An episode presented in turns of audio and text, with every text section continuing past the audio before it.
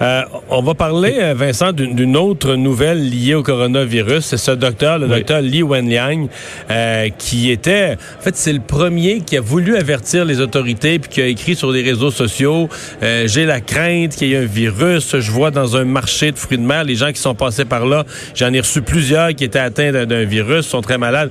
Et Initialement, la police chinoise l'avait interpellé en disant écoute, tu n'as pas d'autorisation, tu n'as pas le droit d'inquiéter tout le monde de même. Le gouvernement t'a pas donné le feu vert pour lancer sa place publique des messages inquiétants, etc., etc. Alors, c'est un médecin de 34 ans, puis il est décédé. On en discute avec Benoît Barbeau, virologiste, professeur de sciences biologistes à l'UCAM. Euh, bonjour, euh, M. Barbeau. Bonjour. Euh, oui, c'est un rappel que les gens qui travaillent dans le domaine de la santé, euh, dans ce cas-là, ce médecin-là a accueilli des gens au moment où il ne pouvait pas se douter qu'un coronavirus existait. Euh, on est toujours à risque, hein? Oh, certainement. Euh, moi, moi, évidemment, c'est pas ma situation parce que je suis professeur, mais les gens qui sont les intervenants de la santé, évidemment, sont toujours en contact avec des, des individus qui arrivent avec des symptômes. Parfois, justement, on ne connaît pas vraiment quel est l'agent infectieux qui est sous-jacent. Alors, c'est certain que c'est les premiers en contact.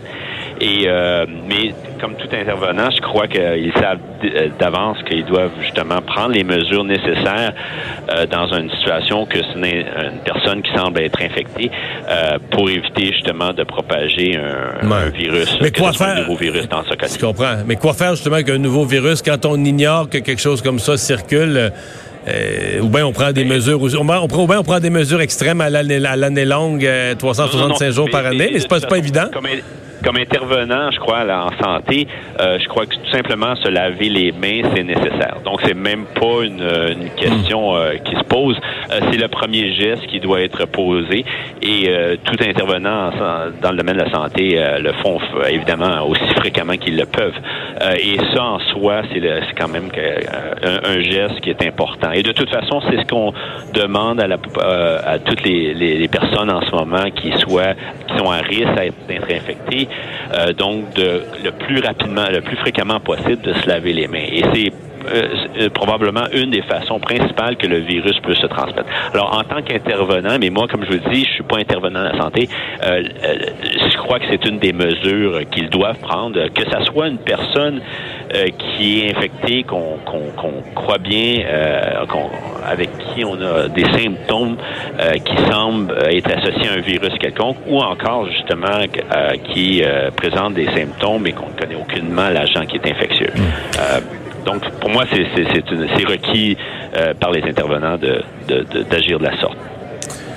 Euh, le, le, récit de ce qui s'est passé avant son décès, le récit de ce qui s'est passé avec ce médecin-là, raconte quand même une autre histoire à propos de la Chine, parce qu'on avait dit, même l'Organisation mondiale de la santé, tout le monde avait félicité la Chine pour sa transparence cette fois-ci, comparé à, à l'épisode du SRAS, etc. On a dit la Chine s'est mieux comportée, a communiqué avec les autres pays.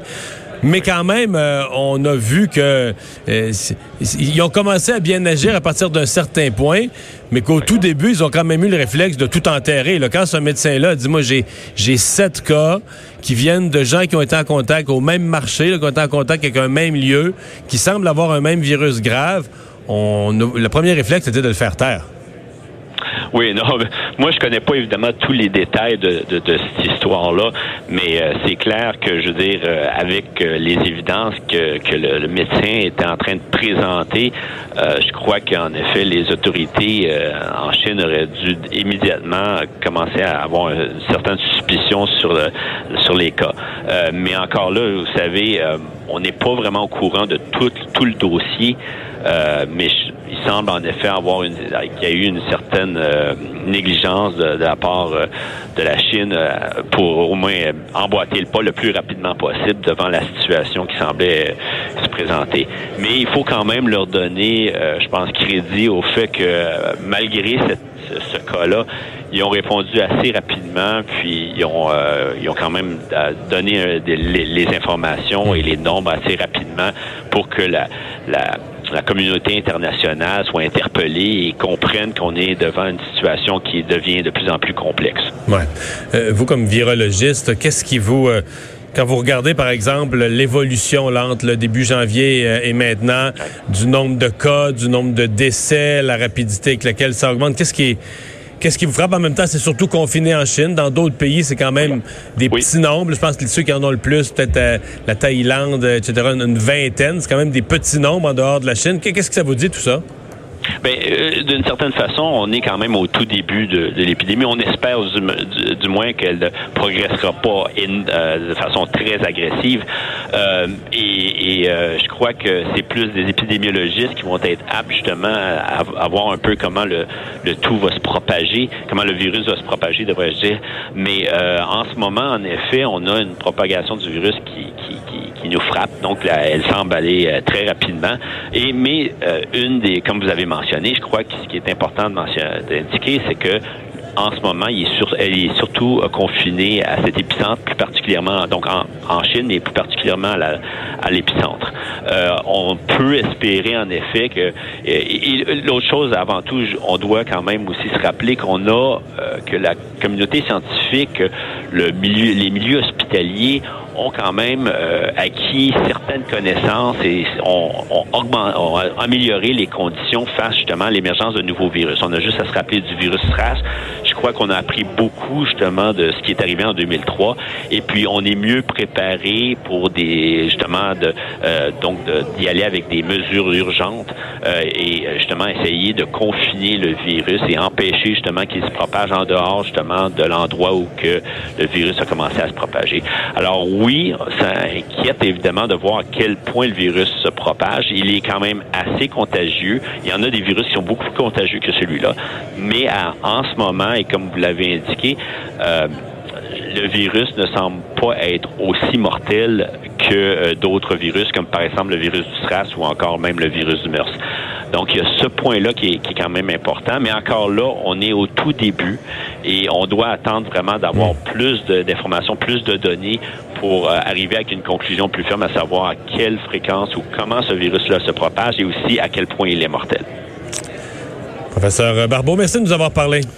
Ça m'a fait Au revoir, professeur de sciences biologiques et virologiste à l'UCAM peut-être dire que même l'OMS a, salué le travail de ce, de, ce docteur, disant qu'ils étaient profondément attristés par euh, le décès du docteur Li Wenliang et qu'on devait tous euh, souligner et célébrer le travail qu'il a fait sur le coronavirus.